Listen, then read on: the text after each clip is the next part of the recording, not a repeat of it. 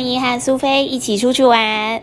今天苏菲要带大家去的好玩的地方叫做高美湿地。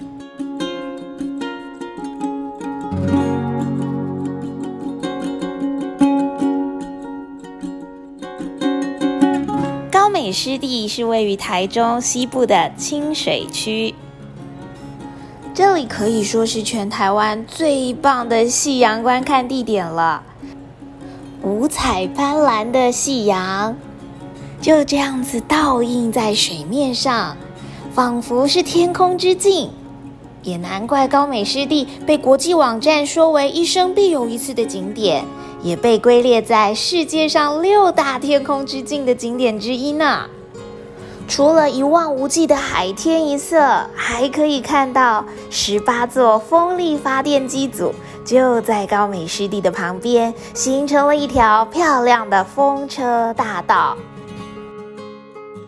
除此之外，高美湿地旁边还有全台湾唯一漆上红白相间色调的高美灯塔。虽然高美灯塔现在并没有实际上的用途，被台中港的灯塔所取代了。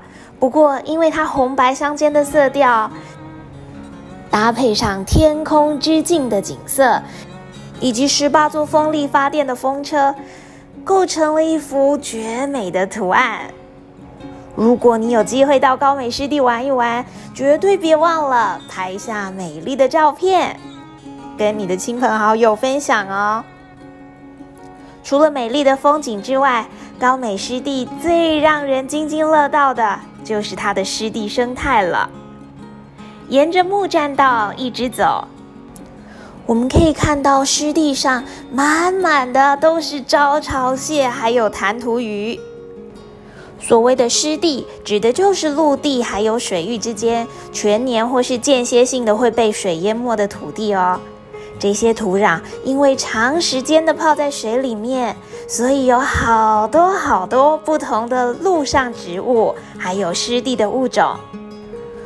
除了用湿润的皮肤和鳃式呼吸的弹涂鱼，它不但能够在烂泥巴地里面跳啊跳的。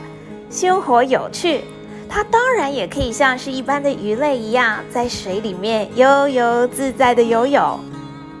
招潮蟹也是平常不容易见到的螃蟹哦，它会做出挥动大螯的动作，就像是在召唤潮水一样，所以才叫做招潮蟹。这个动作也很像是在拉小提琴，因此也有人叫招潮蟹提琴手蟹。小朋友，你知道吗？有一只大螯的这种招潮蟹是公的招潮蟹还是母的招潮蟹呢？有一只大螯、一只小螯的招潮蟹是公的招潮蟹，而雌性的招潮蟹两只螯都是小小的小螯，其他的长相就跟公的招潮蟹长得差不多了。如果你到高美湿地走一趟，你就会发现这里有很多不同的鸟类呢。根据台中县自然生态保育协会的长期调查，高美湿地已经累积记录到一百五十五种以上的鸟类。如果你很喜欢观看壮观的鸟类群聚，可以选择在春天跟秋天这两个候鸟迁徙的季节前往高美湿地。至于为什么会有这么多的候鸟喜欢到高美湿地来呢？这就不得不说到高美湿地最具代表性的云林晚草了。位于清水的高美湿地是全台湾最大的云林晚草栖地。云林晚草就跟红树林一样，具有相同的生态功能。它能够孕育底栖生物，还有鱼虾贝类，让螃蟹也能够藏在里头。而到了秋冬的时候，在夏日绿油油、随风飘摇的云林晚草就会渐渐的枯萎，而整片滩地少了绿色地毯的保护，让夏季在云林晚草中孕育的丰盈的底栖生物，就在这个时候成为了来台湾的冬季候鸟的食物来源。于是就造就了这个生生不息的湿地生态。小朋友，你曾经到过高美湿地吗？不管有没有到访过，听过苏菲的介绍，你应该都想要再去玩一玩吧。